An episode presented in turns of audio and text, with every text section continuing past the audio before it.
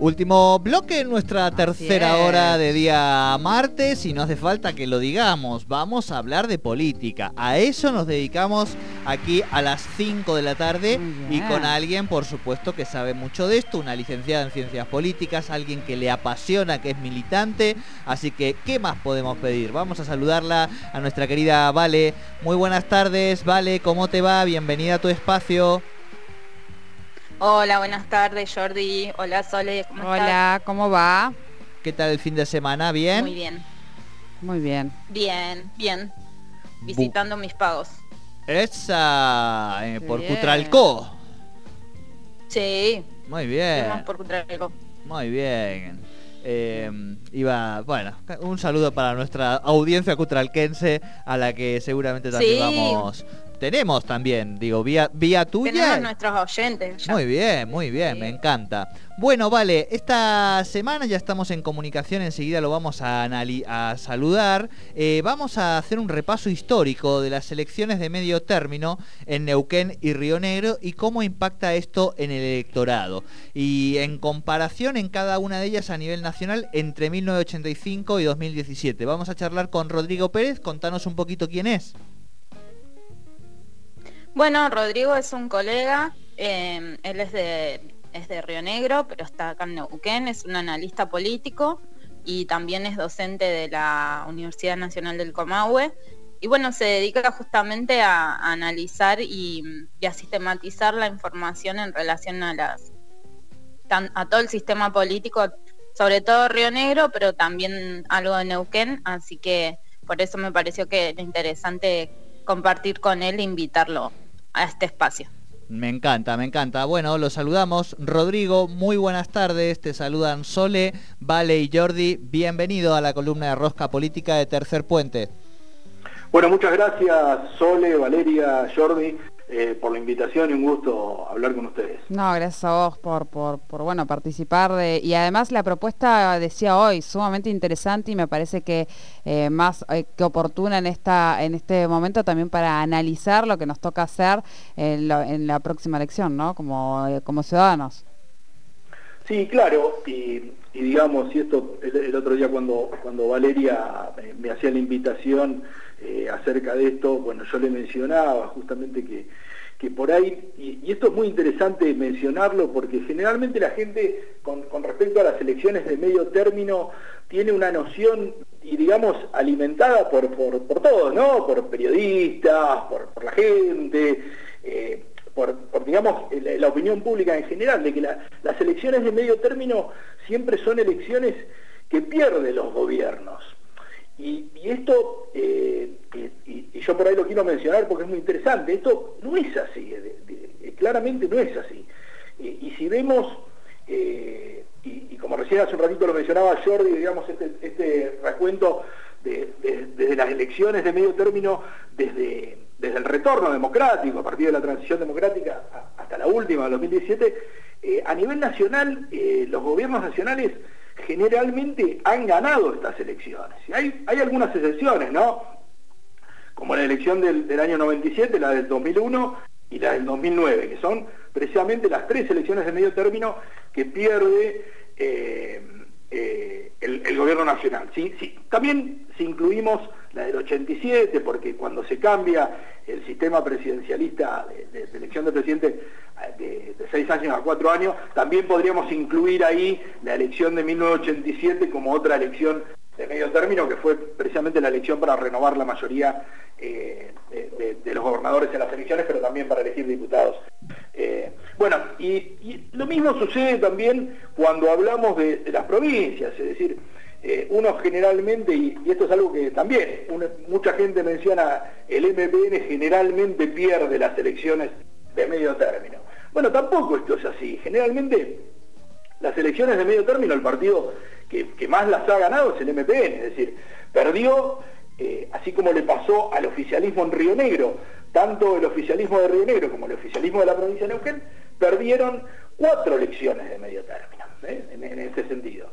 Y, algunas eh, paradigmáticas, ¿no? Por ejemplo, ambos pierden la elección de 1989 con, con el aluvión de menemista y demás, y después perdieron también eh, la elección del 2017 con, con el aluvión que fue esa, esa, elección de medio término donde Cambiemos ganó en casi todas las provincias también. Después hay algunos cambios en torno a eh, las que pierde Río Negro y Neuquén, pero generalmente, y, yo quería mencionar esto, digamos las elecciones, generalmente uno tiene esa, e, e, ese, ese, pensamiento que decimos, sí, las elecciones de medio término el oficialismo la pierde. No, generalmente esto ha sucedido tanto en Río Negro como en Neuquén a nivel nacional, eh, generalmente las han ganado los oficialismos. Claro. Bien, esto me parece interesante porque es como romper ese primer mito que no sé si obedece a, a, una lectura de lo que han sido los resultados últimos en este cronograma electoral. No sé si habías nombrado también, Rodrigo, a nivel nacional 2013, eh, que es cuando gana Sergio Massa. Eh, 2009, que es cuando gana, que Sergio Massa estaba dentro del oficialismo. De Narváez gana el 2009. De Narváez, de Narváez. exacto. Alica Alicate, exactamente. Exacto. Y, esa elección, Jordi, está muy bueno que lo menciones, esa elección de Narváez le gana por un punto a Kirchner, es decir, es una elección que la ganó y no más eh, la oposición. Claro, claro, claro, claro. Por eso digo que ah, quizá también tiene que, que ver un poco con el con el, recuerdo fresco, vamos a decir. Y un poco recordaba también aquí en Neuquén lo que han sido, lo que fue la última elección de medio término para el gobierno de Omar Gutiérrez, que efectivamente eh, no, pudo lograrla eh, ganar. Y sí estaba recordando, eh, además, la última en la que, en la que asume como senador, en este caso Guillermo Pereira, que allí esta interna entre Pereira y Ana Pechen se llevó finalmente como el 60 y pico por ciento de, los votos, ¿no? Aquí en la, provincia. Claro, Jordi. Y además también, también ahí, eh, y, esto es interesante, ahí mientras vos lo mencionabas, es importante mencionar que a veces eh, desde, desde los análisis, y esto yo por ahí siempre soy muy crítico de los analistas eh, de, Buenos Aires, eh, porteños y, de lo que ahora llamamos en, el último tiempo el AMBA, ¿no? Es decir, esta, visión eh, porteñocéntrica de, la política a nivel nacional y como querer, eh, si bien muchas veces ha pasado, y, yo mencioné algunas elecciones, 85, 89, 2017, es decir, 85 con la UCR, 89 con, el Partido Justicialista y, y 2017 con Cambiemos, eh, ese aluvión impactó también en las provincias. En muchas otras elecciones, eh, las lógicas y, el voto eh, de cada una de las provincias fue distinto. Y entonces, y a veces, digamos, quien analiza la política a nivel nacional quiere leerla desde Buenos Aires, como que va a ser igual en Río Negro, en Neuquén. Y no, hay lógicas muy diferentes y, y se van dando... Rodrigo, en, Sí. No, en ese sentido justamente te quería, te quería preguntar a ver cómo ves vos, que se está hablando últimamente de que tanto Juntos por el Cambio como también el oficialismo a nivel nacional buscan justamente nacionalizar la elección, ¿no? Y un poco nacionalizarla en función de la construcción que hacen eh, de su fuerza política en esto que vos ya bien llamás el AMBA. ¿Coincidís con esto? ¿Lo ves como un escenario que se está planteando, em, digamos, también en nuestras provincias? ¿O crees que las fuerzas eh, provinciales que, van a competir eh, van a tener su propio peso? Bien, está muy bueno esto que planteabas, Valeria, porque justamente eh, ahora se está planteando, por ejemplo, uno de los ejemplos y que se plantea desde desde la provincia de Buenos Aires y desde, desde la ciudad de Buenos Aires es esta, eh, la, digamos, el impacto, cómo va a impactar la candidatura de Facundo Manes en eh, la provincia, ¿no? En Neuquén, en Río Negro, y ya hay muchos eh, radicales que están, digamos, muy expectantes con esto, es decir, podrá terminar con algunas lógicas en algunos lugares, es decir, y ahí también aparece eh, algo que se viene dando desde hace muchos años, ¿no? Esto que yo mencionaba, esta actitud o eh, eh, por ahí llamarle esta porteñización de la política en el país, ¿no? Y que además, y, a mí siempre me gusta mencionarlo con datos, ¿no? Esto que yo estaba mencionando de, las elecciones de medio término son datos de, los triunfos y las derrotas. En esto también hay cuando yo hablo de la porteñización de la política en el país, también se viene dando con eh, los últimos presidentes, ¿no? De la Rúa, Macri, el mismo Alberto Fernández, y ahora el, eh, quien, quien por ahí proyectan la reta, ¿no? Es decir, y bueno, se van dando esas situaciones cuando históricamente en nuestro país no fue así. Históricamente en nuestro país los, los presidentes venían del interior, venían de las provincias. Claro, claro. Claro, sí, sí, tal cual. En últimos, las últimas décadas ha tenido un peso, digamos, de Néstor, sí, desde, desde la Rúa en adelante, con la excepción de Néstor Kirchner, eh, pero incluyendo a Cristina Fernández, porque si bien, digamos, ya venía de Santa Cruz, no, ella es, es también este, bonaerense y después compitió por cargos en, en, los distritos, en el distrito de provincia de Buenos Aires. Así que sí, creo que, eso se está dando y que está, esta elección está muy teñida de eso eh, y que además hoy estamos, bueno, nosotros en particular, en dos de las provincias que tienen partidos provinciales eh, consolidados, fuertes y, gobernando sus provincias. Claro, y además, Valeria, en, torno a tu pregunta, y, es algo que por ahí, eh, y, y a Cambiemos justamente, cuando yo mencionaba lo del 2017 y demás, le costó en la provincia de Río Negro, eh, eh, digamos, eh, jugar, porque si bien en ese año se da una situación donde Juntos Somos Río Negro baja su candidatura, no sé si se acuerdan de aquel tema de la planta nuclear en la capital provincial de, Río Negro, Viedma, y donde el, el, partido provincial, Juntos Somos Río Negro, queda tercero en las PASO y después baja eh, sus candidatos. Pero más allá de eso, eh, y, en torno a tu pregunta, eh, hace poco veía, veía una, una encuesta de, Par Consultores, una consultora de aquí, de, General Roca, donde, donde mencionaba cómo, digamos, los, niveles de imágenes, ¿no? Y en, torno a las candidaturas, que es una de las últimas, ¿no? Encuestas que vi de Río Negro, y, da una diferencia bastante grande en torno a Juntos Somos Río Negro por sobre Juntos por el Cambio, el Frente de Todos. Y esto sigue una, una, línea en torno a lo que pasó en aquella elección del 2017, donde si bien eh, baja el candidato, gana el Frente para la Victoria, pero eh, digamos, a nivel nacional, pero con con candidatos muy locales. Yo siempre, a mí me gusta hacer referencia, a, si bien estos partidos nacionales, me gusta hacer referencia al anclaje provincial, porque eh, el peronismo rionegrino y el peronismo eh, neuquino eh, han tenido coincidencias, pero yo siempre marco que tienen más diferencias que coincidencias en torno a el peronismo a nivel nacional. sido, yo siempre marco esto, los radicalismos, los peronismos de las provincias eh, han sido muy diferentes al, peronismo a nivel nacional.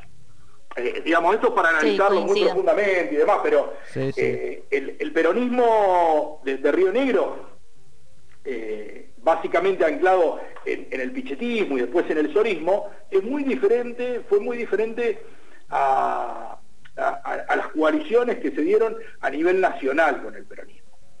Y, en eso ha habido diferencias y muchos logros y triunfos del peronismo, sobre todo el del 2017, eh, obedece a eso. Y ahora han tenido algunos cambios, ¿no? Yo creo que este es el momento más crítico eh, en torno al peronismo de Río Negro y, se ve, eh, cuando vi la encuesta que, les mencionaba recién, no me sorprendió porque es, un momento donde han, perdido muchos liderazgos el peronismo de Río Negro. Claro, claro. E, eso, eso iba a decir, dos fundamentales que en definitiva conformaron en el último tiempo los dos polos de poder, digo, tanto el gringo Soria como esta amarillización de, de Pichetto, ¿no? Em, pensaba también em, eh, poder charlar con, vos, Rodrigo, en, relación al, impacto difícil de evaluar de, de esta pandemia que ha generado en principio mucho, mucho animadversión hacia la política, esta discusión entre lo público y lo privado, eh, ha exacerbado también, eh, bueno, muchísimas eh, malestares culturales que veremos o no, y es va por ahí la pregunta, si se cristalizan en esta elección. Sí, Jordi, claramente, si bien esto se viene dando podríamos decir hace décadas, ¿no? Este, este, esta distancia entre el elector y, los gobernantes, ¿no? Eh, en, tema, la, pandemia ha exacerbado y ha ampliado esa brecha quizás entre eh, los que tienen que gobernar y, los electores, ¿no? Claramente, porque cada vez el elector, y esto lo reflejan la mayoría de las encuestas cuando, cuando plantean cuáles son los problemas de la gente y demás, cada vez se ven más alejados, ¿no? Y siempre los problemas son demandas que los gobiernos no pueden solucionar, ¿no? Desempleo, economía, bueno, ahora eh, se planteó el tema de la salud, pero la economía, el desempleo están siempre en, las, primeras respuestas de la gente en torno a estas demandas. Entonces, claramente la, pandemia, como mencionás vos, Jordi, eh, ha generado un, problema muy grande, sobre todo eh, en, los gobernadores, en los intendentes, bueno, en, quienes son presidentes, claramente. Claro, eh, pero digo, ¿eso a quién podría beneficiar? Al oficialismo no, eh, puede beneficiar a la otra fuerza política, quizá beneficia a nuevos actores, como estamos viendo, quizá estoy pensando en los libertarios, en la posibilidad de, la izquierda y su unión. Claro, exactamente, como decís vos, puede y, por esto tienen muchas expectativas los nuevos actores, ¿no? Y por eso en, el radicalismo ha generado eh, gran expectativa la candidatura de Manes, como decís vos, el caso de Miley, de los libertarios, es decir, todos aquellos que por ahí están más alejados de, las posiciones decisorias y demás, se sienten como con grandes posibilidades. Claro, vale, perdón. Sí, yo un poco, sí, no, que un poco diciendo, o sea, no, no diciendo, pero matizo esa, esa visión. Porque de hecho en las elecciones que, por lo menos que se hicieron hasta ahora en Argentina, eh, elecciones provinciales, los ejecutivos ganaron con, muy amplio margen, digamos. Eh, a lo que voy es que me parece que no, no hay posibilidad, por lo menos ahora, de hacer como un patrón uniforme de cómo va a impactar esta situación este, en los resultados electorales y en, las mediciones de las gestiones. Porque ya te, ya te digo, en, tanto en Jujuy como en Misiones, los ejecutivos provinciales eh, tuvieron muy buenos resultados en las elecciones. La reta se encamina también a hacer una buena elección, creo yo, en, Cava. Eh, me parece que eso, que hay matices, que no hay una homogeneidad hoy en, cómo se pueden ver los resultados y que en realidad la novedad es un poco eso, ¿no? Que, es difícil este, trazar patrones del impacto de esta situación tan compleja en, en los resultados electorales. Por lo menos es mi, hasta ahora lo que he visto, ¿no? Está bien, yo coincido En, tu análisis, Valeria. ¿eh? Yo por ahí lo que digo es que mantienen muchas expectativas estos sectores por fuera, pero coincido en el análisis que, digamos, y, se refleja en los resultados y en las encuestas, ¿no? Como le dan a, quienes gobiernan hoy. Tal cual, tal cual. Bien. totalmente. ¿Alguna otra cuestión que les parezca que pueden ser eh, relevantes eh, en estas elecciones provinciales? Pensando sobre todo en Río Negro y Neuquén, digo, ¿no? Neuquén eh, venimos además de esta situación que habrá que ver si tiene un impacto su correlato electoral, que tiene que ver con, con el fallecimiento de estos dos operarios y esta maestra en Aguada San Roque como última novedad el conflicto. Hoy hablábamos con el presidente de la Cámara de Hoteleros y Gastronómicos y eh, la mención permanente al conflicto y a los cortes de ruta este, aquí en la provincia también eran ponderados. ¿Qué, qué cosas va a evaluar el electorado neuquino y rionegrino? Bien, eh, digamos, muchas veces eh, estas variables que mencionás, Jordi, muchas veces el elector puede tenerlas en cuenta como no, es decir, y a, veces con los resultados es difícil ver qué fue lo que impactó en esa elección. Muchas veces dicen, bueno, eh, este ganó o perdió por esto. Bueno, generalmente es, un cúmulo de cosas, un conjunto de cosas que, que el elector evalúa. A veces uno vota muchas veces en, las elecciones y se menciona, bueno, va a votar con el corazón, va a votar con la razón, como se mencionaban en, elecciones hace mucho tiempo. Pero bueno, son muchas las cosas que evalúa el elector. A veces no, a veces son, es una, ¿no? Pero en general, en el marco de la opinión pública, se menciona eso. Bien, bien. Vale, ¿cuáles crees vos que pueden ser temas más, más propios, más endogámicos eh, que la ciudadanía pueda tener en cuenta o que puedan llegar a impactar, ¿no? Sí, coincido con, lo que plantea Rodrigo. Eh, creo que, bueno, los temas que hoy se están midiendo como principales preocupaciones sin duda son los económicos. Eh, tanto, digamos, la cuestión de la inflación, el empleo, y por ahí más atrás está el tema de la seguridad, eh, pero me parece que hoy la agenda la ganan ampliamente las preocupaciones económicas y ahí tal vez este, puedan hacer una mejor performance quienes de alguna manera le puedan transmitir este, mayor tranquilidad al electorado sobre esos temas. No está fácil y bueno, en Neuquén en particular también el MPN tiene un desafío grande porque renueva la única banca eh, legislativa nacional que tiene ahora y digamos que ahí está eh, mucho más condicionado tal vez que las otras fuerzas en hacer una buena elección, porque si no se quedaría sin representación, por lo menos por los próximos dos años. Y aunque por ahí no, no, se, no se habla mucho de esto, para las provincias tener representación legislativa, sin duda que es una carta eh, muy necesaria para, para, sostener las relaciones con el gobierno nacional. Claro, claro, tal cual, tal cual. Eh, bien.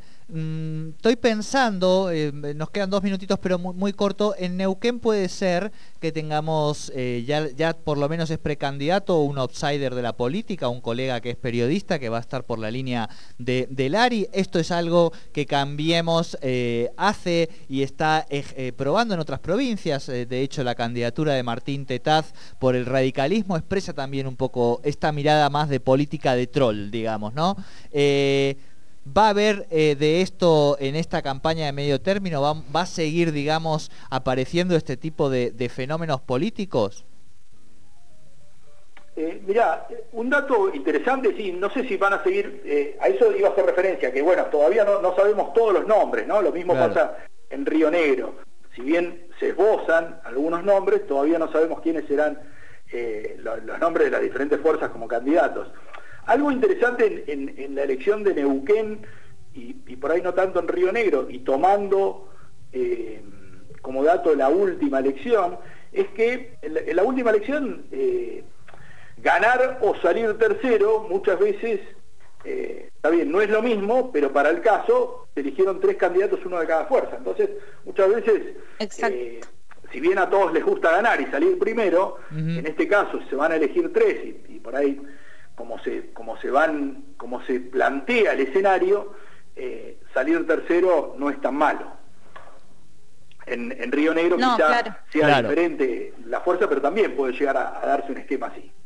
Claro, bien. ¿Vale vos? Sí, tal coincido. Digamos que el resultado 1, 1 y 1 es, es una posibilidad como fue en 2017 y en eso, bueno, eh, de alguna manera todos ganan, ¿no? Todos tienen distintas expectativas, eh, pero después eh, objetivos más tácticos, eh, si, cada uno obtiene un representante, bueno, se estarían ahí más cercanos. Así que tal cual, todavía no tenemos los nombres, queda poco para, para que se presenten las candidaturas. Esta semana cierra la presentación de alianzas, es decir, si partidos van a competir en el mismo sello junto con otras fuerzas. Este, eso creo que es pasado mañana, mañana, cierra. Así que va a tener novedades también en ese sentido. Tal cual, tal cual. Bueno, eh, vale, Rodrigo, eh, nos están mandando mensajitos el señor Jorge Rial, que va a empezar ya su programa, así que con ustedes cerramos este espacio. No nos peleemos con Rial, por favor. No, no, no, está en la casa, al contrario, ahora somos, somos amigos, estamos acá eh, como chanchos todos los días. Nos manda las notas que le hace el presidente, todo. Rodrigo, agradecerte muchísimo este ratito con Tercer Puente. No, gracias a ustedes, Valeria, Sole y Jordi, muy amables. No, por favor. Bueno, vale, genia total. Eh, otra hermosa charla que a partir de mañana podrán disfrutar también en nuestro podcast. Eh, abrazo grande y hasta la semana que viene. Un abrazo para todos por allá. Un abrazo, Valeria Amstein con Rosca Política aquí en Tercer Puente y nosotros hemos llegado así al final de nuestro programa, nos pasamos un minuto.